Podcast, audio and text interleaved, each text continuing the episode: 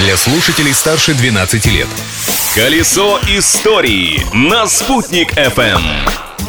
Всем большой и солнечный привет! Сегодня, 13 февраля, отмечается Всемирный день радио. Так что с праздником и вас, и нас! Я Юлия Санвердина, как обычно, не с пустыми руками. Мой вам подарок – это калейдоскоп исторических фактов, составляющих картину этого дня.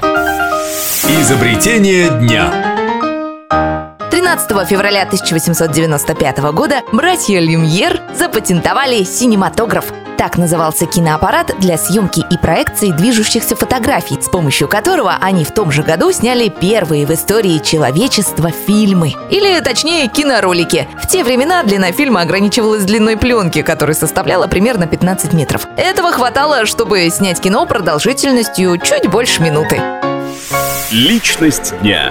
А в 1873 году в этот день родился человек, чей образ нередко воспроизводят в кинофильмах. 13 февраля на свет появился выдающийся русский певец Федор Иванович Шаляпин.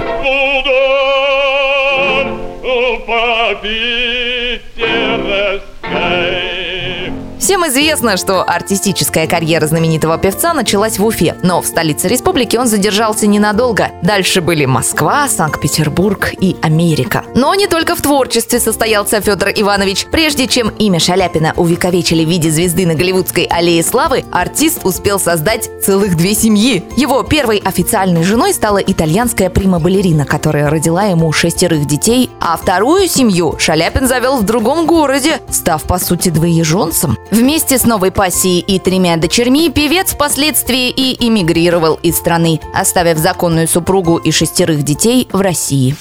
События дня. А в Минске в этот день, в 1936 году, проходил пленум правления Союза советских писателей СССР. Там и был зачитан доклад о башкирской советской художественной литературе. Ознакомил с ним присутствующих Авзал Тагиров. Именно он с 31 по 37 годы руководил республикой, возглавлял Центральный исполнительный комитет Башкирской АССР. При этом Азал Тагиров был еще и известным писателем. Он общался с Александром Фадеевым и Максимом Горьким. А в народном календаре 13 февраля это день Никиты Пожарника. Древние синоптики в этот день смотрели на пламя. Красный огонь обещал холода, а белый – тепло. А я, Юлия Санбердина, обещаю завтра новый исторический экскурс. Ведь в прошлом нельзя жить, но помнить его необходимо. Колесо истории на «Спутник FM.